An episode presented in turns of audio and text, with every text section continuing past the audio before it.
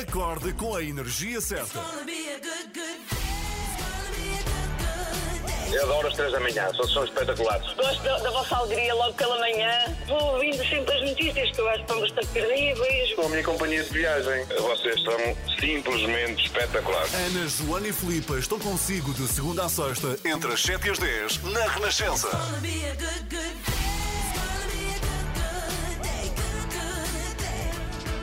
Muito bom dia, boa terça-feira. Eu sou a Filipa Galrão. Hoje é dia 18 de maio e neste dia, em 1995, estreava nos cinemas norte-americanos um filme épico, dos mais épicos de sempre. O primeiro que pôs Mel Gibson à frente e também atrás das câmaras e que lhe valeu uns quantos Oscars. Uh, de certeza que já adivinhou qual é o filme. that they may take our lives, but they'll never take our freedom! Yeah, podem tirar-nos a vida, mas não nos tiram a liberdade. Mítico discurso de William Wallace, personagem histórica interpretada por Mel Gibson neste incrível Braveheart, um filme que, sem os recursos digitais dos dias de hoje, continua a ter das melhores cenas de batalha de sempre. Eram cerca de 3.500 figurantes, muitos deles pertence- pertencentes às Forças Armadas Irlandesas. Existiam também cavalos mecânicos, tudo para não sacrificar, obviamente, cavalos verdadeiros, mas ao mesmo tempo tornar as cenas muito realistas. Ver o Braveheart é perceber, eh, eu acho, um pouco da raça escocesa, que, pelos vistos, eh, continua a movê-los até aos dias de hoje. Basta pormos os olhos no Brexit eh, e em como a Escócia tem lutado pela independência para poder manter-se na União Europeia. 26 anos depois da estreia, fica aqui então a minha sugestão para hoje, para comemorar a efeméride, ver o filme Braveheart. E agora Brian Adams, Summer of 69. Bom dia. Passam 16 minutos das 7, não se atrase, está com as 3 da manhã. Hoje comemora-se um dia importante, 18 de maio é o Dia Internacional dos Museus. E eu não sei se tem aquele hábito muito típico de qualquer turista que é visitar todos os museus quando vai viajar para outra cidade, mas muitas vezes não conhece os museus que tem à porta de casa. Eu, Filipa, me confesso, nunca fui ao Mate, por exemplo, que é em Lisboa, onde estou, mas já visitei bastantes museus em Amsterdão ou em Paris. Hoje ah, é um bom dia então para ficar a conhecer a programação dos museus, por isso, a partir das nove vamos ter reportagem com o Renato Duarte, ele vai estar precisamente no Mate e vai também falar com uma guia turística sobre a chegada de turistas a Portugal e expectativas para o turismo português ah, este verão. Já agora, se ah, nos quer dizer qual o seu ah, museu favorito, que pode ser o museu que tem à porta de casa ou não, já sabe, é só enviar mensagem para o nosso WhatsApp, este número aqui. 962 007 500. E já a seguir eu falo de uma tendência perigosa que está a crescer nas redes sociais e que tem a ver com aquilo que partilhamos sobre os nossos filhos. Será que não estamos a partilhar demais? Eu conto-lhe tudo já a seguir. Primeiro, vamos à música. Rádio Macau na Renascença, o Anzol está com as 3 da manhã, são 7h17. Eu sou a Galrão, daqui a pouco também Joana Marques para nos dizer o que é que vai ser o extremamente desagradável hoje. Ana Galvão está de férias, mas sempre nos nossos corações. O Anzol dos Rádio Macau na Renascença. Bom dia, boa terça-feira, está com as três da manhã. Eu sou a Filipa Galrão e eu não sei se é como eu, mas eh, faço parte daquele lote de pessoas que gosta de partilhar nas redes sociais. Para mim é, é um espaço que pode ser bonito, inspirador e eh, até pode levar-nos eh, pode levar-nos à reflexão e a criarmos maior empatia com o outro, porque conhecemos muito mais para lá do nosso quintal.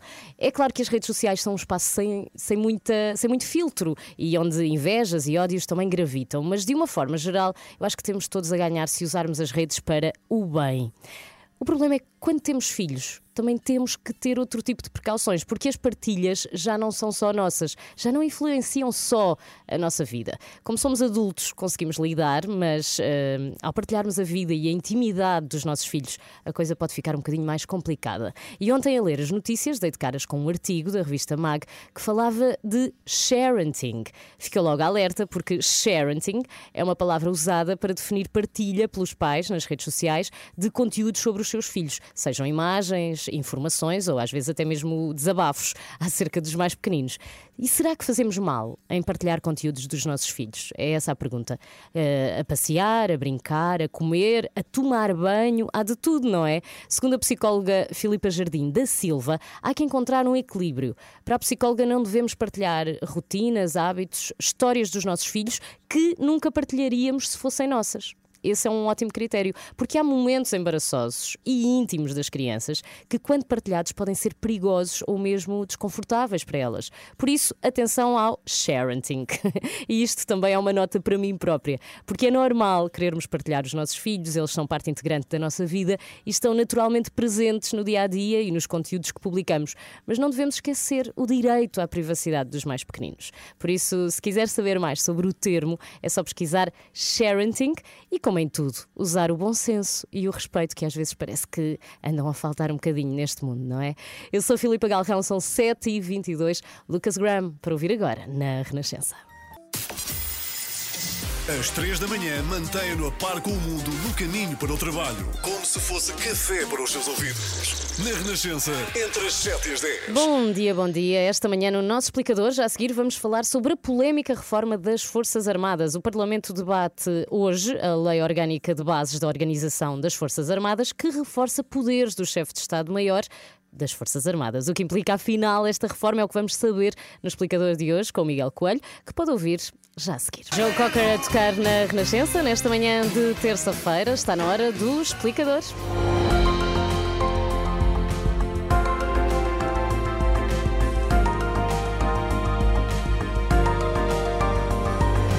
Explicador desta manhã falamos da reforma das Forças Armadas. A polémica tem sido enorme e até os ex-presidentes da República, Ramalhianos e Cavaco Silva, vieram a público tomar posição. Hoje é a vez do Parlamento debater a proposta do governo. Miguel, afinal, o que é que implica esta reforma? Bem, o que está em causa é sobretudo a alteração da chamada LOBOFA, que são as iniciais de Lei Orgânica de Bases de Organização das Forças Armadas, e o que o governo pretende é, no fundo, concentrar no Estado-Maior-General das Forças Armadas mais poderes de comando e de organização, e isto uh, com o objetivo, segundo a proposta, de promover uma maior eficácia do comando operacional conjunto, permitindo coordenar melhor os meios navais, terrestres, aéreos e cada vez mais também espaciais e cibernéticos na resposta a qualquer tipo de ameaça. Ou seja, isso significa que o chefe de Estado-Maior das Forças Armadas passa a mandar mais, é isso? Sim, uh, o SENCFA, como é conhecido o cargo, passa a ser o principal responsável pela execução das prioridades estratégicas definidas pelo Governo para as Forças Armadas Armadas como um todo e fica mais clara a dependência dos uhum. chefes de Estado-Maior de cada ramo em relação ao SENCFA. Mas eh, por que é que é necessária agora esta alteração? O Governo justifica com a necessidade de reforçar a capacidade de coordenação dos assuntos conjuntos das Forças Armadas uh, e de um processo de decisão e controlo que articule também os meios e as missões dos vários ramos, hum. Exército, Marinha e Força Aérea. E é uma alteração que é igualmente justificada com uh, as mudanças no mesmo sentido que têm sido feitas por outros países da NATO. E então o SEMGFA pode passar a mandar em tudo, é isso? Quase tudo. uh, na verdade, todas as missões ficam sob a responsabilidade do chefe do Estado-Maior-General, exceto as missões de busca e salvamento marítimo marítimo e aéreo, que eh, são reguladas por acordos internacionais e que, neste caso, estão atribuídas à Marinha e à Força hum, Aérea. Hum, então, e porquê é que as associações e os ex-chefes militares estão contra esta reforma? Há várias explicações que uh, podem ser uh, aduzidas. Uh, pode ser por conservadorismo e corporativismo, hum. ou seja, para defender o atual equilíbrio de poderes. E cada ramo acha que pode perder poder com esta, com esta reforma. Recorde-se que antes do 25 de Abril, cada ramo tinha até um ministério próprio, uhum. ou pelo menos havia um Ministério do Exército, outro da Marinha, a Força Aérea tinha um secretário de Estado. Mas um dos ex-chefes militares, que tomaram agora posição contra esta reforma, o general Pinto Ramalho, justificou precisamente com o receio de uma centralização do comando que leva a uma desvalorização dos ramos. E há outras justificações para além dessa? Vários dos críticos eh, lamentam eh, que se esteja a pensar só na estrutura quando o problema estará sobretudo na falta de meios ou na uhum. redefinição dos objetivos das Forças Armadas. Há quem diga, como o coronel David Martelo, que ouvimos há dias aqui na Renascença, que se vai criar uma estrutura com uma grande cabeça e umas pernas pequeninas. É, exato. Eh, a cabeça grande, segundo ele, seria o Estado-Maior das Forças Armadas e as pernas pequeninas, os ramos. Uhum. Mas também há quem receie que os ramos não façam qualquer esforço de redução do seu Estado-Maior e passemos a ter estruturas de topo ainda mais pesadas. E, e, os partidos que hoje vão debater o assunto, como é que vão votar? Os partidos à esquerda do PS estão contra, uh, mas em princípio a reforma tem aprovação garantida, apesar de ser uma lei que precisa de dois terços dos deputados. Como o PSD apoia a proposta do governo, tudo indica que vai passar. E aliás, uh, foi isso que levou Cavaco Silva a tornar pública a sua oposição posição, eh, considerando chocante que o PSD vota a favor e como que a apelar aos deputados do PSD para não respeitarem a orientação de voto dada pela, pela direção do partido. Por isso, há também a, a curiosidade especial de perceber uh, se haverá deputados do PSD que não respeitem a disciplina de voto e que possam mesmo pôr em causa a aprovação desta lei. É o que vamos saber, não é? Já hoje. Sim, Obrig... já hoje logo à tarde. É isso mesmo. Obrigada, Miguel. Até já. Os Rock 7 na Renascença, nesta manhã de terça-feira. Olá, bom dia. Hoje é Dia Internacional dos Museus e nós queremos saber qual o melhor museu que já visitou, qual o mais bonito, qual aquele a que vai sempre que pode. Pode sugerir os museus da sua terra, por exemplo. Às três da manhã estão a fazer uma lista e quem sabe, depois daquelas 50 horas seguidas no ar que vamos fazer em junho, não fazemos depois 50 dias seguidos pelos museus de Portugal? Porque não? Sugira-nos então os seus museus favoritos. Envie mensagem para este número. 962 007 500. 962 007 500. Pode ser uma mensagem de voz, que assim também podemos pô-lo a falar de museus uh, aqui na rádio. Por acaso, há um museu que me impressionou muito, muito, muito e nem, não, foi, não foi em Portugal. Em 2013, eu estive no Vietnã, em Ho Chi Minh, e há lá o Museu da Guerra. E nós uh, se conhecemos minimamente a Guerra do Vietnã porque vemos os filmes norte-americanos, não é? Então há toda uma visão ocidental e americanizada uh, da coisa, de como foi a Guerra do Vietnã. Eu fiquei muito, muito impressionada quando fui ao Museu da Guerra e lá está, vi o lado uh, vietnamita e os 40, 40 não, 4 milhões de, de, civis que morreram com a guerra do Vietnã. Uma coisa que normalmente, uma perspectiva que normalmente não conhecemos porque uh, vemos o outro lado. Uh, Diga-nos então qual o seu museu favorito, qual aquele que nos aconselha ou aquele que gostava muito, muito de visitar e ainda não conseguiu. É só enviar então mensagem para 962 007 500. Bárbara Tinoco para ouvir agora, na Renascença, A Fugir de Ser. Bom dia! Boa terça. Às três da manhã. Muitos de vocês parece que vivem a vida com duas palas nos olhos e são ovelhas a seguir um só rebanho. E o meu conselho para pessoas que realmente querem ser bem-sucedidas é que analisem as histórias das pessoas que hoje em dia são bem-sucedidas. Uh! Aplaudir de pé. Que espetáculo!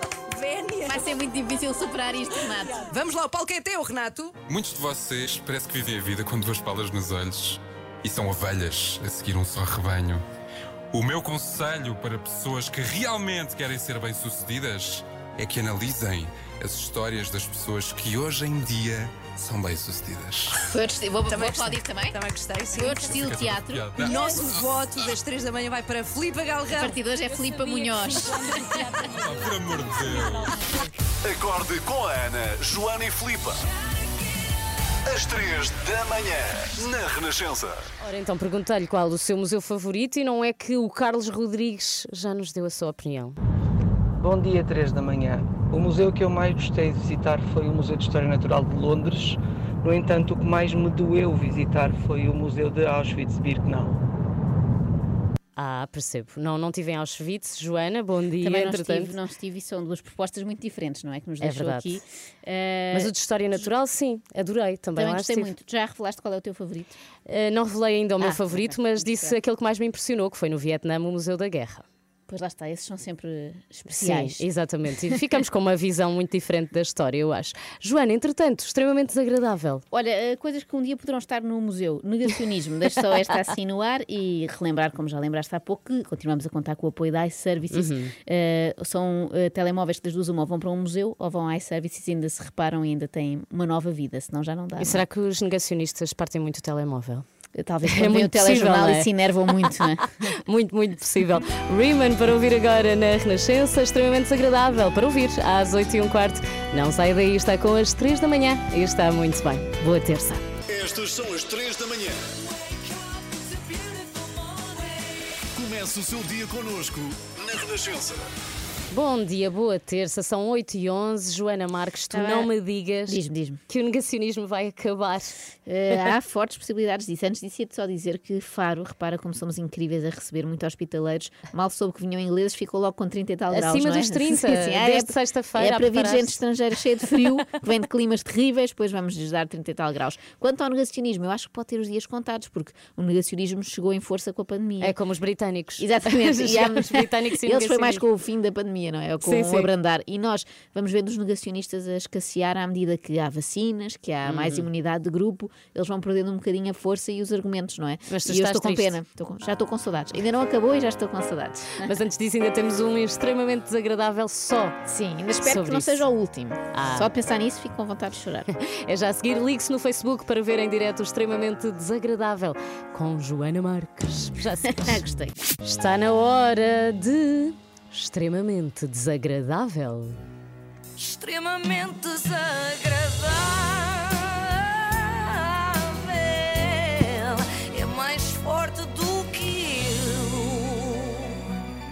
Com o apoio de Ah, iServices. A, Jo- a Joana Eu acho sempre que mim elas vão assim, esquecer. por sempre. cima dos óculos. Ela Sim, vai sim, dizer, não vai ar, dizer. assim, quem vai, professora primária. Bom, Exato. sabem quando já estão com saudades de uma coisa que ainda nem acabou? Sim, acontece muito nas férias. Olha, por exemplo, é desse sentimento que eu quero falar hoje, porque estou a experienciá-lo neste momento. Um fenómeno, que te- um fenómeno, aliás, que temos acompanhado todas as semanas e que eu Uhum. sinto que está prestes a desaparecer. É o Campeonato Nacional de Futebol. Olha, não também é? podia ser, mas esse também Acaba este ano agora. não deixa assim tanta Muita saudade. saudade. não é? Pronto, para nós, pelo menos. Mas eu referi-me ao Campeonato Nacional da Negação, chamemos-lhe assim. É outra- é uma Hum. competição diferente. Estou com saudades do negacionismo e ele ainda nem terminou, não é? Estou nostálgica. A verdade é que este fim de semana houve mais uma manifestação pela liberdade. Não sei se deste conta. não. muito, não é? É que na verdade já ninguém quer bem saber. Tirando eu, claro. Eles que participam e eu que vejo, mas mais ninguém. Houve muito menos acompanhamento noticioso e muito menos participação popular, embora nisto a narrativa Mais uma magnífica manifestação, hoje, dia 15 de maio, que começou às 15 horas. Tivemos em marcha lenta até ao, do Parque Eduardo VII até ao Terreiro do Passo, cerca de 10 mil pessoas. Portanto, 10 bom mil- batuque. Bom batuque para já, boa nota ao batuque e 10 mil pessoas, é impressionante, não é? Uhum. Já o Jornal Público fala em números ligeiramente inferiores, entre 500 e sete- 700 pessoas. Ligeiramente. Escreve o jornalista, claramente mentindo, já sabemos, não é? já sabemos que os média foram comprados pelo Bill Gates ou que foi para nos enganarem. Bom, a verdade é que à medida que o próprio Covid-19 vai perdendo força, e ainda bem, estas manifestações vão perdendo sentido, o pouco sentido que ainda tinham. Uhum. E isso é triste, eu acho triste. Onde é, que está, onde é que estas pessoas depois vão reunir-se no futuro, não é? Vão todos ao Festival Andanças? Não sei se cabem. Na Feira Alternativa de Lisboa, 10, 11 e 12 de setembro no Inatel, fica aqui a publicidade, ficam sugestões. venham para a rua, vai haver mais manifestações, dia 6 de junho vai haver outra. Portanto, juntem-se a nós rapidamente, antes que seja tarde. Cá está, rapidamente, Antes antes que que, acabemos. tarde. Que é como quem diz, antes que tenhamos só três infectados por dia e já não seja preciso usar máscara, deixando de fazer sentido que nos manifestemos contra o uso da máscara. Aí os negacionistas terão de abraçar outra causa, não é? Será que eles já Uhum. estão a pensar nisso? Tipo, Talvez. eh, vamos recusar-nos a usar touca na piscina. Ah. E eu aí se calhar junto-me, porque aquelas toucas eh, meio rígidas arrepanham muito o cabelo Sim, e dói, sim, sabes? depois a sobrancelha também vai sempre para cima, Sim, é muito sim. feio. Aquilo é muito mais incómodo do que máscara. Também acho. As imagens desta massa humana, todos com uma alegria contagiante, é assim, nesta tarde de sol, aqui em Lisboa. Adoro este jornalista? tom. É, é mais ou menos. É Ah. um senhor que conhecemos dos, do- dos tempos dos jornalistas, pela verdade, precisamente. Ah. Mas que, entretanto, e lembrando-se que não é propriamente jornalista, apagou essa página e fundou antes a página Sérgio Tavares Notícias de Portugal, que é uma coisa mais vaga. Notícias de Portugal qualquer tia nos pode dar, não é? Não é preciso ser um jornalista. Mas ele, na verdade, tinha jeito, e daí a tua pergunta também, se calhar, Filipe, ele tinha jeito para jornalista desportivo. Parecia. Porque parece estar a fazer um relato, não é? É assim, nesta tarde de sol, aqui em Lisboa, em que dois eternos rivais se defrontam. É um clássico. Há muita, muita gente, muitas caras conhecidas.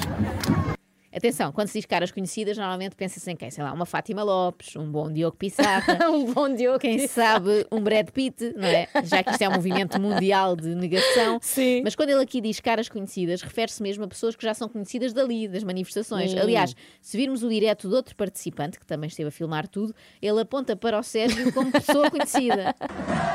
E tal, o Sérgio Tavares também, uma das pessoas que em princípio foi os pioneiros também para alertar as pessoas sobre esta farsa. um dos pioneiros para alertar as pessoas. E a verdade é que Sérgio Tavares tornou-se mesmo na maior celebridade do negacionismo português. Tem fãs e tudo. Ah. Eu queria tirar uma foto consigo. Já tiramos lá em baixo. Ok. Já tiramos lá em baixo. Selfies, autógrafos, Muito bem. uma espécie de Marcelo, não é? Sim, Sérgio sim. é um influencer da negação e realmente ele influencia. Mas havia lá outros, as tais caras conhecidas.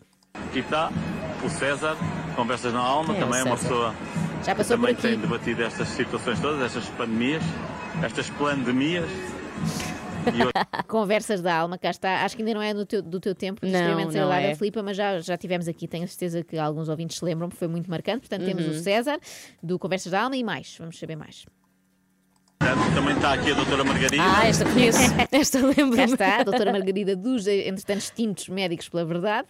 Temos também o tal César das Conversas da Alma, o Sérgio dos também extintos jornalistas pela verdade e também Hum. andava por lá o juiz do Ah, MMA. sério? Portanto, a base de recrutamento deste movimento é um bocado fraca, não é? Porque não há novos valores emergentes do negacionismo. É como na política. Exatamente, sempre os mesmos, sempre velhas caras já, tinham que se renovar. Isto, no fundo, não era uma manifestação, era uma reunião de condomínio, já que todos conheciam, não é? Mas já que lá estava a doutora Margarida, vamos ouvi-la. Ah, quero muito. pena que muitos dos leões adormecidos que encheram a nossa cidade e um bocadinho por todo o país de uma explosão de vida não tivessem vindo aqui hoje. Tenho pena. Muito bem, a doutora Margarida a tocar na ferida.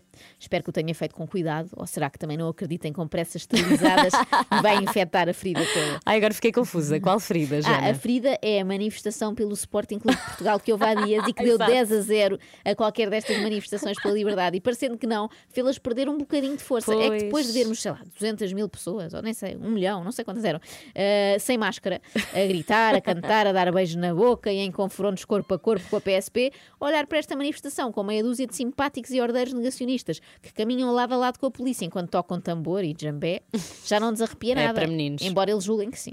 Convideiros todos em Portugal que ficam em casa a ver este mar de gente sem máscaras, sem distanciamento, mas que está na fuça dos convideiros todos. Na fuça. Na fuça com máscara, não é? Porque nós usamos fuça de máscara. Eh, não era bem um mar de gente, Sérgio. Também é um ligeiro exagero. Digamos que não era nada que não vejamos, sei lá, hoje em dia no Colombo à porta da Zara ou na esplanada da nossa marisqueira favorita. Estas manifestações negacionistas são um bocadinho como a desinfecção dos sapatos à porta de casa. Tinha Aham. muita força em março de 2020, agora já há Já- pouca já gente toda a adere, gente é? se Já ninguém esqueceu, faz. sim. Até os discursos são menos inflamados. Olá a todos.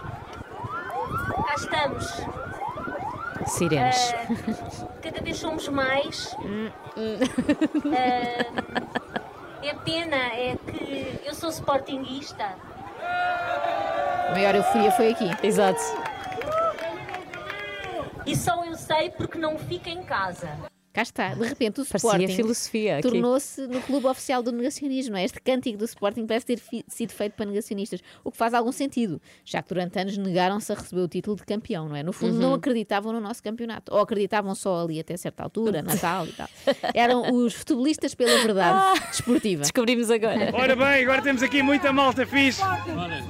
Sportingistas como eu também. Vamos morrer todos. Se estivermos na festa, vamos morrer todos. 11 dias.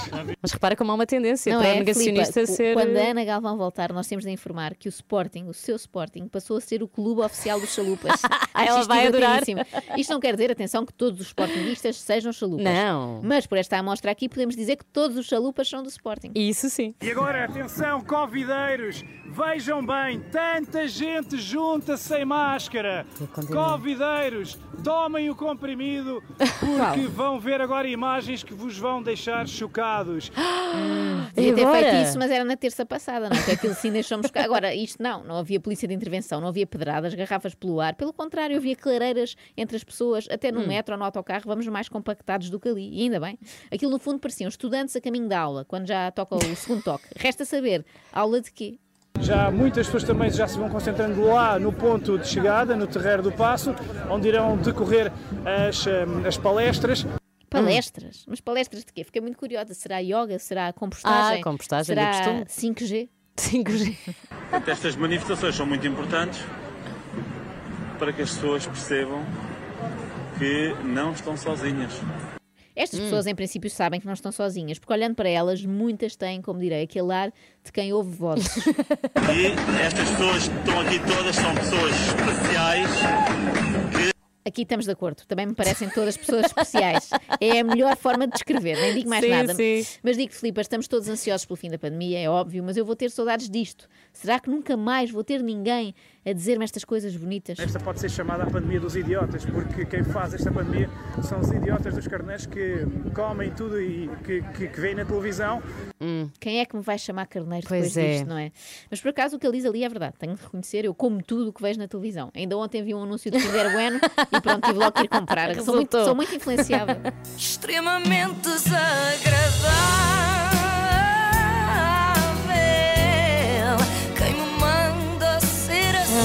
Com o apoio de Também já iServices. estás com aquela saudade, eu senti no teu suspiro, não é? Sentiste, exato, que isto vai acabar. Vamos voltar a ser normais, meu Deus. Na iServices encontra os melhores iPhones recondicionados do mercado, equipamentos como novos, grade a mais, 100% funcionais e livres de operadora. Saiba mais em iServices.pt. A sua rádio está em todo lado. Descarrega a nossa aplicação. Renascença. A par com o mundo. Impar na Muito bom dia, está com as três da manhã e sabemos que desde há umas semanas para cá reacendeu-se a violência israelo-palestiniana. Por acaso é uma coisa que desde pequenina, Joana, tu também deves ouvir sobre o conflito do Médio Oriente, Sim, sim, não é? Uma coisa que paira. falar deste conflito que parece nunca ter fim. não é? Será porque a Joana continua pequenina?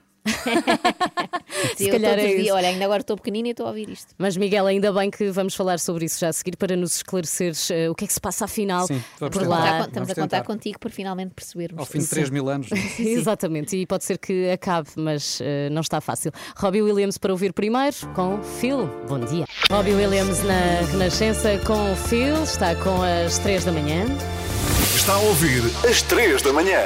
De há uns dias para cá reacendeu-se a violência israelo-palestiniana. Eu confesso que é uma das situações que me custam perceber eh, como é que passam os anos, Miguel, e este conflito continua e Sim, continua. eh, e este novo episódio não dá sinais de abrandar, porque Israel continua a bombardear a faixa de Gaza e o Hamas a lançar rockets contra Israel. Temos ouvido nos últimos dias muitos apelos ao cessar-fogo, mas até agora eh, nada mudou e já há mais de 200 mortos, entre eles crianças. Mas como é que chegamos aqui? O que é que se está a passar precisamente neste momento? Pois há de facto eh, uma nova escalada da violência, como eh, já não se via há vários anos, embora a tensão seja de facto permanente na região e os ataques surjam com alguma frequência.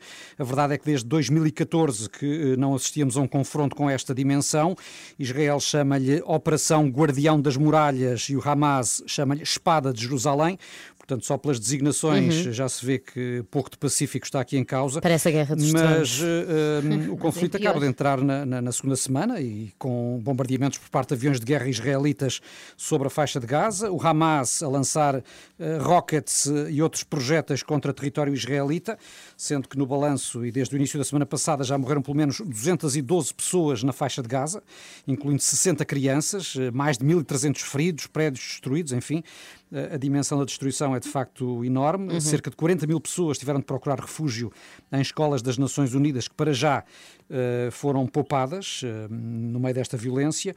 Israel também tem perdas a registar, porque contabiliza pelo menos 10 mortos, Hum. E esta diferença, apesar de tudo significativa, justifica-se eh, em parte pela ação do poderoso sistema antimíssil israelita, que tem conseguido interceptar cerca de 90% dos projéteis lançados pelos palestinianos, porque senão o balanço entre os israelitas também eh, seria mais elevado. Nós sabemos que é uma zona de alta tensão, mas o que é que deu origem a esta onda de violência? Sim, a razão próxima, enfim, o que fez disparar o gatilho eh, terão sido confrontos na parte oriental de Jerusalém eh, durante a o Ramadão eh, entre manifestantes palestinianos que estavam contra despejos e a polícia israelita, sendo que o descontentamento entre eh, os, os os palestinianos vinha já num crescendo porque os israelitas, eh, com o argumento da pandemia, tinham eh, impedido eh, concentrações eh, Uhum. por altura do, do, do mês do Ramadão e o descontentamento de facto já era muito e portanto foi o estalar dessa, dessa violência que levou aos confrontos que depois culminaram com o uso de gás lacrimogéneo e de granadas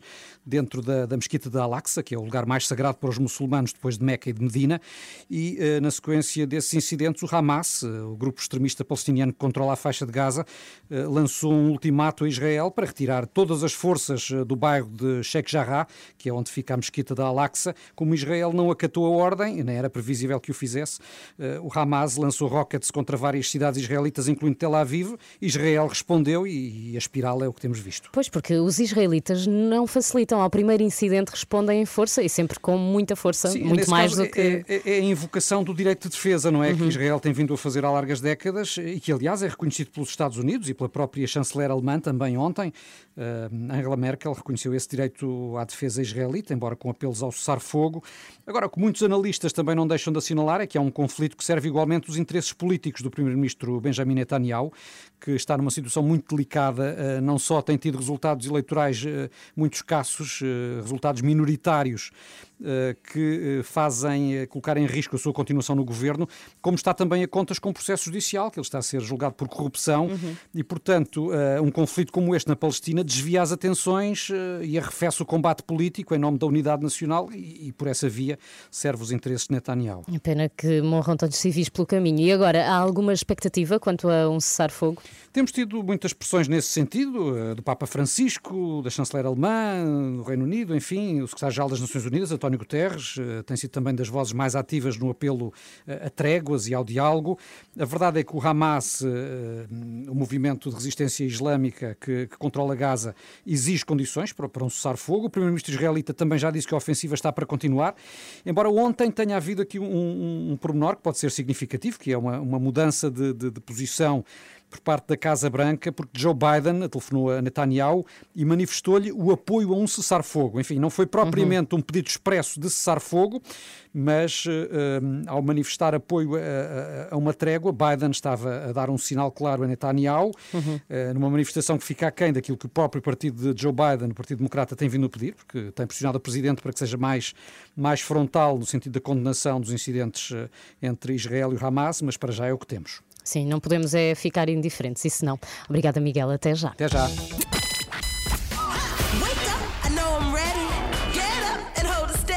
Está a ouvir às 3 da manhã. Às 3 da manhã consigo até às 10. Daqui a pouco já vamos ao museu com o Renato Duarte, mas antes, é Joana. Vamos passear até ao museu, visita de estudo, que já não temos há muito tempo.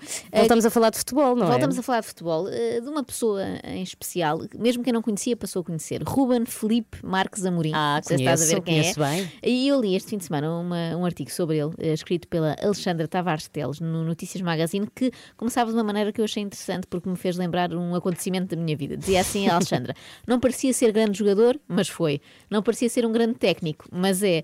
A prova é que levou o Sporting ao título de campeão, essa história já sabemos. E também foi campeão pelo Benfica como jogador. Claro, claro, mas agora está focada aqui no treinador. Calma, calma. e diz: com Ruben nada é sorte, dizem os seus amigos. Está esta citação entre aspas. Isto lembrou-me o quê? Precisamente os tempos de Benfica, em que o Ruben Amorim era jogador e também foi a altura em que eu conheci o meu atual marido, como benfiquista. Pronto, percebi que era um dos defeitos dele, mas portanto estávamos num daqueles primeiros encontros em que uma pessoa descobre coisas sobre a outra, houve essa pequena desilusão de ah. É Só, não descobriste logo no primeiro dia? Talvez tenha, não, por acaso não, não tenho recordação. Se calhar não falámos logo, logo de futebol, que foi um Uhum. erro da minha parte, Pois. mas quando falámos, ele disse que era do Benfica, essa foi a parte da decepção, mas depois eu perguntei, então e qual é o teu jogador preferido? E ele disse, Ruben Amorim. Ora, esta Ah. era, o primeiro, era a primeira época do Ruben Amorim no Benfica, eu até vim aqui relembrar o plantel dessa altura, e eu pensei, ok, tudo bem, não gosta daquelas grandes. Achei isso engraçado, não gosta daquelas Uhum. grandes vedetas, grandes craques, e havia uns quantos na equipa. Olha, estou a ver aqui, por exemplo, que tinha o Di Maria a jogar, Ah, era mais sim. normal gostar, tinha o ponta de lança, que era o Oscar Cardoso, Pois. tinha, tinha o defesa David Luiz, também muito emblemático, tinha o Maxi Pereira, que passado uns anos passei eu a gostar Porquê muito. é que ele gostava tanto do Ruben? E ele adorava porque eu achava uma pessoa normal. Lá está, era aquela descrição, um tipo de trabalhador, um jogador que se esforça. Exato, e ele apreciava isso. Então nunca mais me esqueci do Ruben Amorim. E durante muitos anos brincávamos com esta história de depois é o Ruben Amorim. Mal esperava ele que anos mais tarde fosse convertido ao Sportingismo. Eh, não totalmente ainda, mas eh, que fosse vencedor pelo Sporting. Ai, não totalmente. Mas le- lembrou-me esses tempos. E eh, aqui neste artigo da Alexandra Tavares Teles há, há uma história muito curiosa, queria partilhar com os nossos ouvintes, sobre o passado do Ruben Amorim. Contam os amigos dele que ele não gostava nada de injustiça- injustiças, ninguém gosta, acho eu, mas ainda criança, não sei se sabias esta, Filipe, abandonou Hum. o hóquei em patins Ah. em resposta a um comentário despropositado do treinador. Não Ah, gostou? qual era o comentário? Não diz, Ah, também fiquei com muita pois. curiosidade. Devia ser, não, não serves para isto. Mais tarde, Jorge Jesus- Jesus deve ter feito também comentários despropositados, mas o Ruben Amorim infelizmente não abandonou eh, o futebol. Eh, ele que se cruzou com o técnico JJ no Belém ainda, no Uhum. Belenenses, eh, e dizem que discutiam bastante, porque Pois, Ruben eh, Amorim dizia tudo o que pensava. Percebemos Conta- agora que eles não são muito amigos, não? Exatamente, abraçaram-se no outro dia e tal, mas aquele abraço passivo-agressivo. e diz o antigo diretor desportivo do Belenenses que o Ruben dizia sempre tudo o que pensava, para o bem e para o mal, e nem sempre Jorge Jesus gostava muito. Mas achei curiosa esta história eh, do passado. É, acabam, às vezes há acidentes na nossa vida que não sorte. Se ele se calhar tivesse seguido no hockey, não era mesmo nada de especial. Pois, nunca E- saberemos. E, no futebol aparentemente é especial. Há, há até aqui quem diga neste artigo, mas são amigos, que vai ser o grande treinador, o maior treinador português de sempre. Não sei, estamos cá nos próximos Mas é, anos para não ver. me admira, até porque ele tem muita margem de progressão, E é tem, feito, novo. tem feito para isso, não é? Parece assim muito obstinado em, em ganhar. Tem uma isso ótima atitude, eu acho que, que é isso, não é? Tem uma ótima atitude e passa pelos pingos da chuva. Ele não, não é, isso, gabarolas, É isso, é não é? isso. Tem ali um, um sorriso assim maroto, não é? Assim, Tem, não é? tem uma grande capacidade de comunicação também. Tem sentido humor, acho que isso pode levá-lo longe. Dizem ainda que as famosas imitações de JJ faziam muito furor no Ah! balneário. Esperamos poder vê-las um dia, quem Pois sabe? ele, ele- e como repórter ele era ótimo, Pois não é, sei se pois chegaste é. a ver esses Vivi vídeos nos também. avião- nas viagens de avião, ele é que fazia as reportagens. Portanto, vamos ver se dá bom repórter, bom treinador. Bom treinador já é. Bom Vamos ver treinador se- já é, Mas vai ver se chega a melhor do mundo. Assim, Gostavas tipo, que ele treinasse o teu novo clube? Mourinho. Para já, para já não. Para já, para já não. Mas vamos Tá. deixá-lo crescer mais um bocadinho. Às 3 da manhã. Ia muito para outra ela engravida e eu disse, ai, e agora? E agora como é que é com a minha mãe? Vou largar a minha mãe? Ai, não posso. Não dá, não faz sentido. Capinha, isso que estás a dizer é que não faz sentido nenhum. E agora uma curiosidade gira. Já repararam que o Capinha nunca mostra o seu umbigo em público? Nunca tinha reparado. É que no momento do seu nascimento o obstetra esqueceu-se de cortar o cordão umbilical que unia Capinha à mãe. Resultado, Capinha ainda tem lá aquele coto pendurado. E só isso explica esta relação. Acorde com a Ana, Joana e Filipa. Às 3 da manhã. Na Renascença. Muito bom dia, boa terça-feira. Hoje é Dia Internacional dos Museus e, o Renato. não é em Faro que ele está, pois não. Não, não é. Com esta temperatura, pensei que tivesse ido procurar museus não, por lá. ele vai Também para há, dentro de um museu, não é? Já que não vai aproveitar uma temperatura tão alta em Lisboa, é lá que está eh, o Renato no Museu Mate. O Mate significa, agora é com esta, apanhei-me a mim mesma. Ah, então é Museu de Arte. Uhum. eh, contem- conte- devia ser contemporânea, Não mas não bate contemporânea. certo. Espera, já vou, já vou dizer. Já vais, eu vou continuando. Nós- então é assim, ok. não perca a reportagem já a seguir, porque eh, primeiro, antes de irmos ao mate com o Renato, ele está com uma guia turística. O, eh, ela chama-se Cristina Leal, faz visitas guiadas por Lisboa e aguarda agora ansiosamente a chegada de mais turistas ao nosso país, que já começaram a chegar ontem, para lhes mostrar o que é que Portugal tem de melhor e vamos saber o que é que ela tem preparado então para as próximas visitas. Já sabes o que é mate? Sim, eu, na verdade, sempre soube, estávamos a disfarçar, Ah, não é? sim, sim. Mate é, obviamente, museu de arte, como nós dissemos, Sim. arquitetura e Uhum. tecnologia. Pronto. Faltava desse A e o T. Não é contemporâneo, E mas é- acaba por ser, sem Agora o no nosso, o nosso castigo, que não é castigo, será um prazer é irmos lá, que ainda não fomos. É verdade, Senão ainda já não sabíamos fomos. isto na ponta da língua. Mas o Renato também nos vai, nos vai convencer a ir ao MAT, Museu da Arte e Arquitetura e Tecnologias. Isso. É isso mesmo. Simple Minds para ouvir primeiro aqui na Renascença. Don't you forget about me. Bom dia, boa terça. São 9 e 17 bom dia, numa semana em que se esperam mais turistas em Portugal e principalmente em Lisboa, com a abertura de portas aos turistas de praticamente toda a Europa. Vamos eh, conversar, vai o Renato conversar com uma guia turística sobre as expectativas eh, para este verão. Renato, já estás com a Cristina Leal, bom dia. Ai, o que tu estás aí a dizer, Filipa, o Ai, que tu estás aí a então. dizer. Não se diz guia turística, pois não, Cristina. Vamos começar já por Como explicar não isto. que eu estou a porque- dizer guia Em- turística? em- desde em- este- é Não, não guia turística. Será? Guia turística é um manual, é um livro. A profissão existe e desde 1912 e chama-se guia intérprete. E é não só guia intérprete, não só a Cristina é guia intérprete há 40 anos, não é, sensivelmente, como é presidente da AGIC, que é a Associação de Guias Intérpretes Correios do Turismo. Disse bem, não disse? Exato. Ah, extraordinário. Cristina, muito bom dia antes de mais, obrigado por estar aqui connosco. Esperam-se muitos turistas aqui nos próximos dias. Já vamos falar sobre o que aí vem e o que tem acontecido já desde há um ano, não é, na vossa classe. Mas para já, nós estamos aqui num sítio lindíssimo, estamos em frente eh, ao Rio, ao pé do Rio, em frente ao Museu Mato, onde vamos estar mais daqui a pouco. Eh, e Cristina, o que lhe vou pedir é para, em 30 segundos, me descrever como se estivéssemos numa visita aquilo que estamos aqui a ver. O que é que explicaria a um inglês, por exemplo, que estivesse aqui a visitar Lisboa? Pronto, aquilo que precisamos de fazer é, é, explicar o que se vê. Portanto, estamos junto ao estuário do Tejo, do lado direito temos o Oceano Atlântico e a Torre do Bugio, à nossa frente a margem sul do Tejo e a ponte, não é? Tínhamos que explicar a ponte e o Cristo Rei do outro lado. explicar a ponte? É uma ponte que se usa para atravessar para o outro lado? Não, não, quando é que foi, porque é que parece a Golden Claro, Gate, quando é que foi construído, o propósito da construção da ponte, o que existia antes.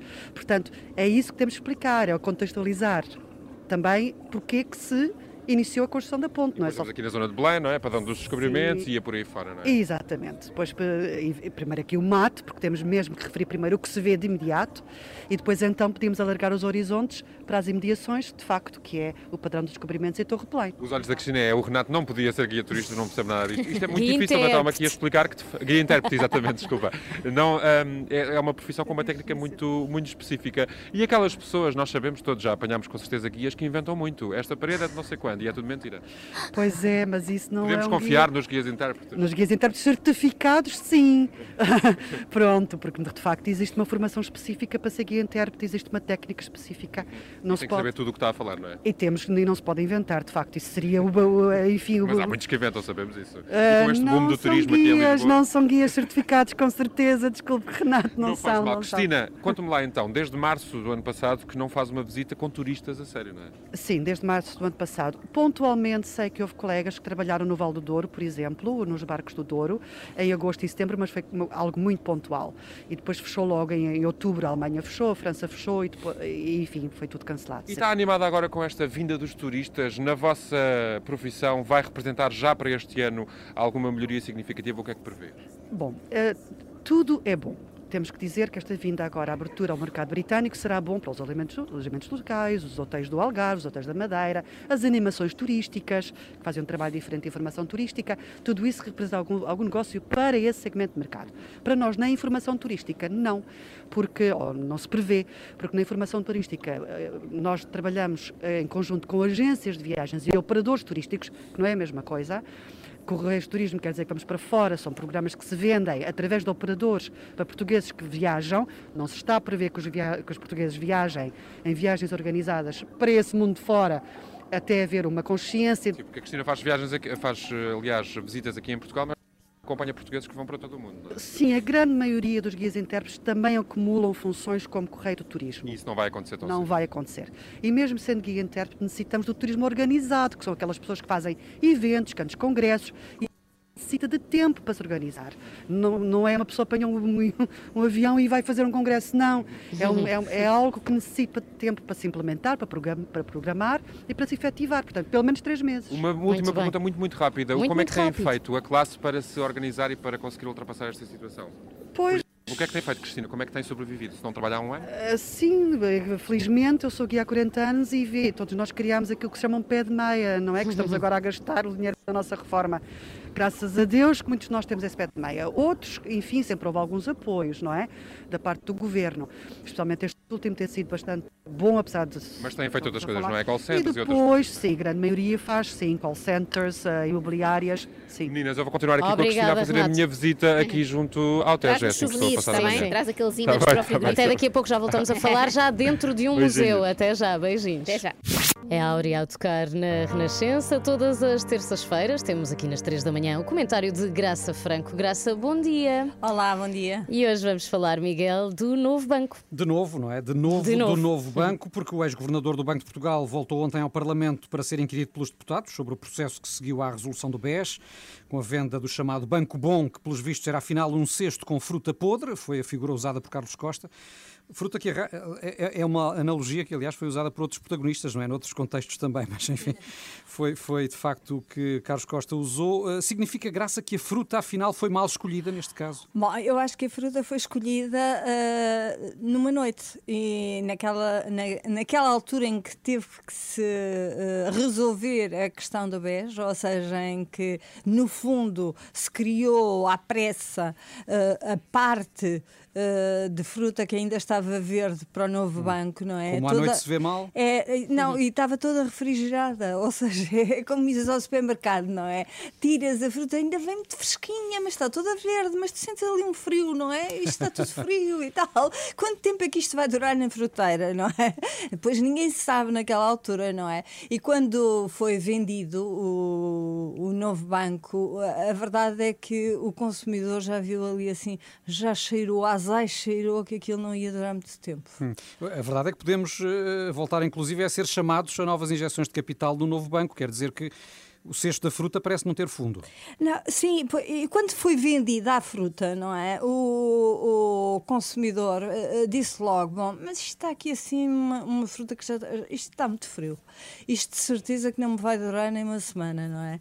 Ou seja, oito dias. E o, o vendedor disse: não, olha, eu dou-lhe mais 4 quilos, garantidamente. Pronto, leve lá mais 4 quilos, que era a capitalização. leve lá mais 4 quilos. E se durante os próximos oito dias, quer dizer, oito anos, ainda lhe aparecer fruta na, na fruteira, traga cá, estragada, traga cá, que eu troco-lhe pelo menos 4 quilos, 3,9 mil milhões ainda tem direito. E agora ficámos a saber que havia mais uma cláusula no fim disso tudo, não é?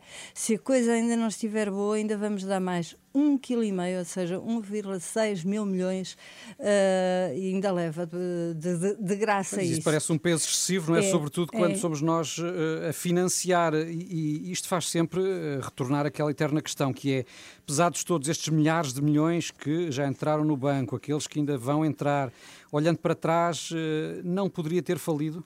10 quilos uh, de fruta podre já lá vão, não é? Agora, uh, pode perguntar, é, é, e quanto é que vendemos no final? Quanto é que tinha a saca que, que nós vendemos de fruta, não é? Isso ainda não, não está contabilizado. O problema aqui é uh, quanto é que nos custaria ficar-se a saber que o mercado era todo fruta podre. Ou seja, quanto é que estaríamos se não tivéssemos, apesar de tudo, retirada a fruta que estava só refrigerada Deitássemos toda uh, fora, do a, boa toda e, fora. E, é que podia ir o mercado com, com, com, a fruta, não é? Com, com a saca que vendemos, ainda podia ir o mercado todo. E essa reputação do mercado que vende fruta podre, uh, quanto é que nos custaria? E estávamos dispostos a pagar por isso? Se calhar nunca saberemos. Uh, e se calhar nunca saberemos. Hum. E isso é o contrafactual que, que nunca se pode fazer. Sim. O que sabemos é que Carlos Costa já foi vezes sem conta ao Parlamento uh, e, entanto, nos últimos dias também tem, tem, vindo a desfilar os grandes devedores do BES. Uma dúzia é? de vezes. Uma dúzia, tem vindo a contar a graça. Exatamente. Ele também contou. Temos tido também este, este desfile de, dos grandes devedores que têm, enfim, exibido um, um excessivo à vontade uh, perante os deputados, etc., e perante as enormes dívidas que têm.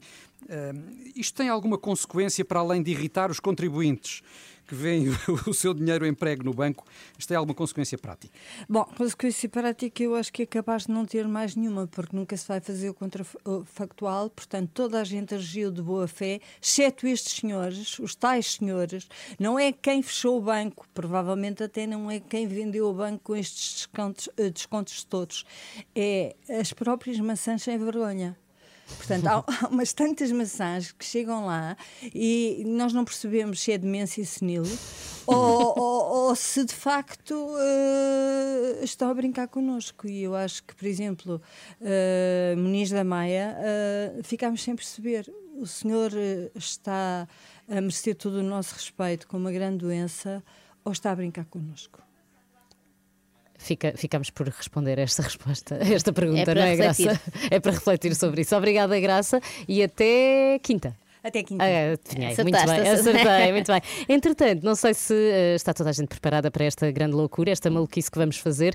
Três, não, não, estás, não é? Não. Três por todos com a Renascença, ninguém fica para trás. A 16, 17 e 18 de junho, a Renascença sai para a rua com as 3 da manhã pela cultura e pelos artistas. Junte-se a nós, acompanhe mais de 50 horas de emissão em direto e ao vivo. Apoie todos os profissionais do espetáculo que, pela sua impossibilidade de trabalhar, foram especialmente afetados pela pandemia. Então, o que é que vai acontecer? Vai ser uma maratona de rádio ao longo de mais de 50 horas, sem parar, numa emissão solidária para apoiar a União Audiovisual. Vamos montar os nossos estúdios na Praça do Rocio, a sentar a Reais, aqui em Lisboa, uhum. e a uhum. partir das 7 da tarde de dia 16 de junho até à meia-noite, ai, ai meu Deus. tão tarde, de dia 18, vão passar por lá dezenas de convidados e vamos ter várias atuações ao vivo. Às três da manhã não vão dormir, mas nós. Uh, nós, quer dizer, toda a gente, não, não vamos ficar sozinhas, não é? Vamos contar com todos os nossos colegas da rádio para nos apoiarem, porque nós estamos sozinhas nesta missão, alguém não é, que, Filipe? Alguém que durma, que, que fique uma horinha lá enquanto eu durmo, pelo menos. Já estamos a contar os dias. Esta é uma ação da Renascença em parceria com a Fundação AGAs, Grupo AGAs Portugal e as suas três marcas, AGAs Seguros Médis e Seguro Direto, que tem o apoio da Câmara Municipal de Lisboa e que reverte a favor da União Audiovisual. Quando e como quiser. Facebook, no Instagram, no Twitter. A Renascença está sempre consigo. Sempre consigo em todo o lado, até nos museus. Hoje é Dia Internacional dos Museus. Daqui a pouco vamos ao mate, onde está o Renato Duarte. Aliás, ele que é uma peça de, de museu também. Devia ser de museu, é só uma, ele é só uma peça, mas devia estar, devia estar arquivado no museu. Ele ainda não evoluiu para peça de museu, é só peça. Entretanto, pedimos-lhe desde o início do programa que nos diga quais os seus museus favoritos ah, e recebemos aqui uma mensagem muito interessante da Ana Rodrigues. Vamos ouvir. Bom dia. Uh, o museu que eu mais gostei de ver, e foi, por incrível que pareça, ontem na televisão, porque ainda não o conheço ao vivo, mas vou fazer questão de, de conhecer, é o Museu do Traje. Ontem adorei ver uh, o programa Visita Guiada e passa to- todas as semanas na, na RTP2 e adorei ver aquele museu. Acho que tem ali um conteúdo histórico muito interessante que me despertou muito interesse. Um bom dia para todos. Bom Por dia, Ana acaso lembro-me Rodrigues. de ir, bom dia para a Ana, lembro-me de ir ao Museu do Traje. com a Pois escola, também eu, visita de estudo. e- mais do que uma vez. Sim, era um clássico, lembro de gostar muito também dos jardins, tinha assim Sim, jardins sim. incríveis. Mas agora o, o Museu do Traje está noutro sítio, Mudou, não não é? é? Ainda não Mudou. fui à nova localização. Eu mas também isto, não. isto que diz a Ana, eh, pode acontecer que é museus em que não entraste ainda. Ai, não, é o dos Coches, enganei-me. Ah, dos o traje Coches é não- que mudou, sim. sim. Costa está ali em Belém, esse sei bem. Eh, o traje achei que tinha mudado também, estava a acreditar em ti, és muito Pois credível. é, Filipa. repara. Eh, então ainda podemos ir ao sítio antigo. Mas acontece isto às É no Passo do Lumiar. de nos- exatamente, de nos marcarem eh, museus nos quais não chegámos a entrar. Eu uma vez estava na Bélgica e vi o Museu da Batata Frita. Nunca mais esqueci, Mas não entrei. entraste? Era caro, ainda pensei. Ah. É caro. Qu- Quanta história poderá ter a batata frita? Eu, na categoria dos caros que não entrei, não só por serem caros, mas porque tinham filas gigantes, está a casa da Anne Frank, em Amsterdão. Sim, também acho esquisito às vezes certos museus assim um bocadinho horripilantes, não é? É, não é? Aquele o sítio onde ela Mas esteve. pronto, é história, de facto, mas faz Sim, um bocadinho de É impressão. onde faz sentido a história estar, no fundo, enfiada nos Nesse museus. caso é, é até a casa-museu, não é? Exatamente, Casa Museu Anne Frank. Vamos então até ao mate já daqui a pouco e pode continuar a dizer-nos qual o seu museu favorito e a contar as suas histórias com museus. Ficamos aqui a ouvir Luís Capaldi na Renascença. Someone You Loved. Bom dia. Luís Capaldi na Renascença, hora de visitarmos um museu. Isto é inédito, não é? Visitar um museu através da rádio. Hoje que é Dia Internacional dos Museus e o Renato Duarte já está no MAT, Museu de Artes, Já- já- já Arquitetura esqueces, Exato. e Tecnologia. Bom dia, Renato, outra vez. E é tão bonito. Bom dia outra vez, Filipe. Bom dia, Joanas. Bom é isso dia. mesmo. Estou dentro do MAT, Museu de Arte, Arquitetura e Tecnologia, com o Miguel Coutinho, que é o diretor-geral da Fundação EDP. Este museu, estávamos aqui a comentar, eh, nasceu em 2016, não é? Foi a partir de 2016 que passou a fazer parte aqui da paisagem de Lisboa e tornou-se um instantâneo obrigatório, não é? Quem, quem vem a Lisboa tem de passar por aqui. Quem vem a Lisboa passa seguramente por aqui, se gosta de cultura, se gosta de um espaço que tem um jardim maravilhoso, uma vista maravilhosa sobre Lisboa e muitas exposições. Atualmente temos sete exposições em exibição. Ahm, e procuramos fazer deste museu um museu cosmopolita, um museu que tem exposições mais de nicho, ao mesmo tempo que tem exposições também para o grande público. Mas há muita gente também que passa no museu, vai ali fora tirar a fotografiazinha porque é muito bonito, mas depois entrar que é bom não, não entra. É evidente, nem toda, acontece, nem toda a gente entra, obviamente, mas, estamos, acreditamos que as pessoas se, inter- sim, se interessarão cada vez mais pela cultura e pelas artes visuais e, portanto, temos uma grande, temos uma boa programação e acreditamos que as pessoas virão Uhum. Mas vir aqui já é bom, até mais. porque o próprio edifício do museu é por si só uma obra de arte e vale a pena visitar e vir aqui, não é? Sem dúvida. O, o museu não é apenas este edifício do MAT, é também a Central Tejo, que é um edifício centenário, uma antiga fábrica de eletricidade. Eh, Toda, edifício lindíssimo toda- também, é um edifício lindíssimo. Portanto, nós expo- temos exposições de hoje em dia, como disse, temos sete exposições nestes dois edifícios Uhum. e, e, portanto, temos aqui um, um- um espaço, ou dois espaços, que vale a pena muito Claro. visitar. Miguel, sete exposições não temos tempo para falar por, to- por Claro, todas. A evidente. Filipe e a Joana não me deixam estar aqui a falar Ah, ainda tens algum tempo. Mas, mas aqui à frente, por exemplo, esta estrutura que temos aqui nesta sala ah, oval, quem entra neste edifício novo é a primeira sala que vê, não é? Uma estrutura também muito imponente. Que exposição é esta que está aqui à frente? X, X não é um país, não é um país pequeno. X não é um país pequeno, é uma, uma exposição que tem intervenções de vários artistas internacionais e também de um artista português, e talvez falasse exatamente da instalação do artista português, que é o Paulo Moreira, e que é muito interessante porque é a recriação de, um, de uma. De um, de um, Qual é que é? Qual é da que é? Jamaica. É aquela, é aquela peça que temos ali. Vamos falar, no sim. fundo, é um, é, um, é um quadrado que tenta reproduzir um, um edifício que, entretanto, já não existe. Portanto, estava num bairro degradado, um bairro de lata, e que, eh, quando entra dentro daquele, daquele cubo, daquele, eh, daquele quadrado, Daquela estrutura. daquela estrutura, o que vê são as vozes dos habitantes, fotografias, objetos, e, portanto, tem uma, tem uma percepção de como é que estas pessoas viviam, na verdade, num, num ambiente de gueto. E, portanto, é, é, é uma, uma- é uma, É uma peça, é uma- instalação, é uma instalação assim. muito interessante. Muito bem. Que outra exposição é que podemos. Mais uma que possa destacar? Eu vou destacar mais duas e muito rapidamente. Sim, sim. Uh, na Central Tejo, portanto, na- no edifício centenário da lado, Central, sim. aqui ao lado, temos uma exposição da coleção de arte da Fundação EDP. É uma exposição que tem a vantagem de permitir uh, ao visitante olhar para os últimos 80 anos da arte em Portugal, com obras de 140, 140 obras de 56 artistas, dos mais consagrados, o Jorge Mulder, eh, o Eduardo Batarda, etc.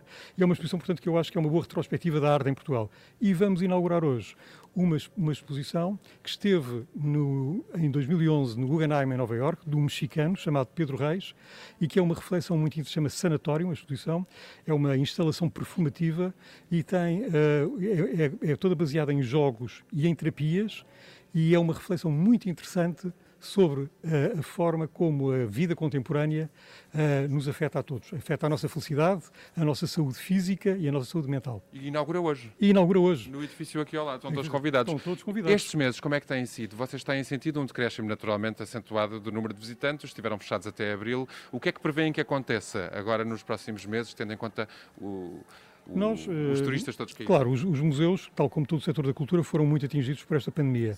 Eh, a verdade é que nós, em maio, nestes primeiros 15, mi- 15 dias de maio, tivemos o- os mesmos visitantes que no, primeiro, no mês inteiro de abril. Isto significa que estamos a recuperar. Acreditamos que agora, com a vinda de turistas, este museu é muito visitado por turistas, mas também com a vacinação, eh, faça com que também os portugueses voltem aos museus, voltem à cultura, porque a cultura é fundamental para o nosso desenvolvimento. Claro. E, portanto, acreditamos que estamos otimistas. E estamos vocês otimistas continuaram a programar e têm aí propostas Sim, absolutamente nós extraordinárias temos, aqui. Desde 5 de abril inauguramos sete exposições. Muito bem. E vamos Miguel, continuar. Muito obrigado, muito Foi um obrigado. prazer. Estão todos convidados então para vir aqui ao Mato. Uhum. Já percebemos que há muita coisa aqui para ver e para fazer. E se quiser vir só tirar uma fotografia, Também edifício, também pode pode. vir, ninguém vai impedir, com certeza. Lá está, a estética também, tem- interessa. também tem um bom brunch. Também tem um brunch. Uma boa cafetaria. Pois tem, pois Claro que a tem. Joana conhece a Tem um cafetaria brunch. dos Não, museus. próximo Ah, passo um é- brunch, é tem um entrar no museu. absolutamente fabuloso aqui no nosso restaurante do, do Mato. O que é que tem o brunch? Tem croissants? Não tem croissants? Tem Queremos tudo, saber. Tem tudo, Ah, tem tudo. E é excelente. é Ah, excelente. e bem que podia ser O gratuito hoje, porque é Dia Internacional dos Museus. Ah, desculpa, pronto. recuperar as receitas perdidas. Fica, fica só o Renato então, ali usufruir do brunch. Renato, beijinhos, obrigada. Beijinhos. Beijinhos, Até amanhã.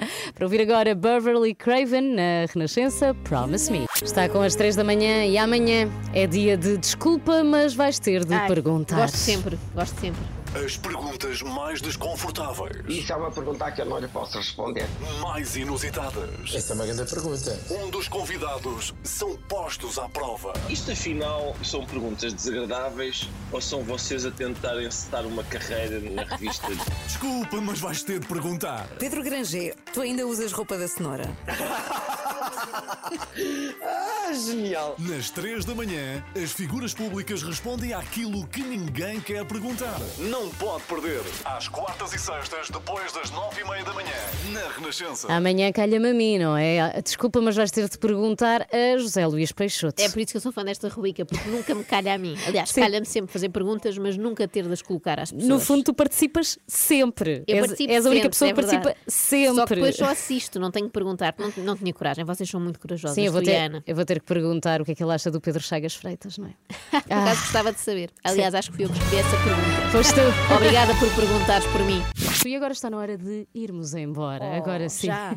sim, já. Não estás pronta ainda? Não, custa-me sempre um bocadinho ir embora. Tanto que se reparares, eu fico sempre ali num sofás cá ali fora a adaptar mais à espera do dia para da casa. manhã. É que a minha casa há muito barulho. Mas olha, amanhã temos desculpa, mas vais ter de perguntar com o José Luís Peixoto e temos muito mais coisas que não podemos revelar. Aliás, temos que eh, nos preparar para 50 horas de emissão, que é já em junho. Ah, sim, eu já estou andando a treinar. Andas sabes? a, tre- Sim, a beber sim. café? Não, não, com as minhas Eu- crianças não me deixam dormir, isto é um treino. Ah, pois é. Mas até lá também podias treinar gostar de café. Vou porque tentar. vai ser muito Olha, um útil, dia destes Joana. eh, convidamos um especialista em café para me convencer. Combinado. Beijinhos. Até amanhã. Até amanhã.